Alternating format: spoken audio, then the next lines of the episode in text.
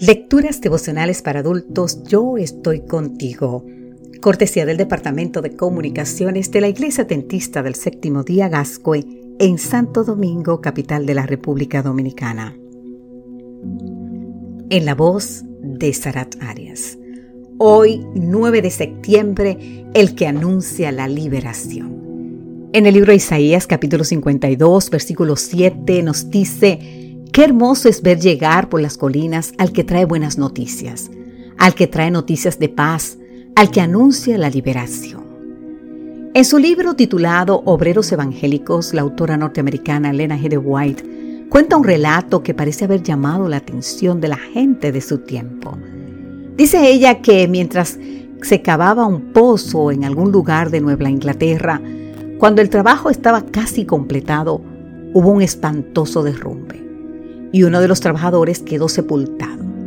De inmediato se dio la voz de alarma por todo el pueblo y mecánicos, agricultores, comerciantes, abogados se presentaron en el lugar para ayudar en las labores de rescate. La gente comenzó a traer palas, sogas, escaleras y gritaban, sálvenlo, sálvenlo. Tras horas de trabajo, los regatistas lograron introducir un tubo y llamaron al hombre.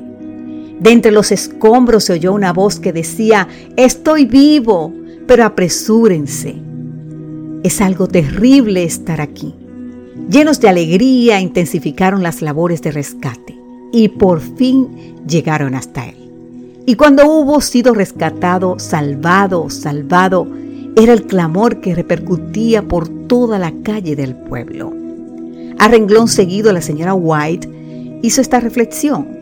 Si el peligro de que se pierda una vida despierta en los corazones humanos tan intenso sentimiento, ¿no debería la pérdida de un alma despertar una solicitud aún más profunda en los hombres que aseveran percatarse del peligro que corren los que están separados de Cristo?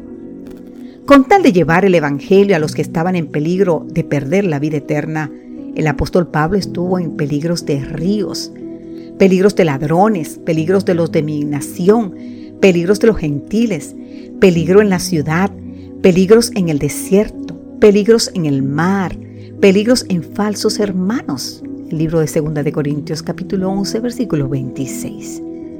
¿Y por qué se arriesgaba tanto el apóstol Pablo? Porque creía que en él se cumplía la promesa.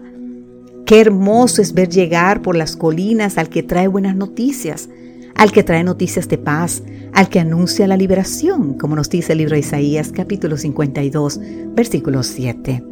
Querido amigo, querida amiga, todos estamos cerca de alguien que ha caído en el pozo del pecado, de una persona que se siente desesperada porque es horrible vivir sin Dios y sin esperanza. ¿Qué estamos haciendo para ayudarlos?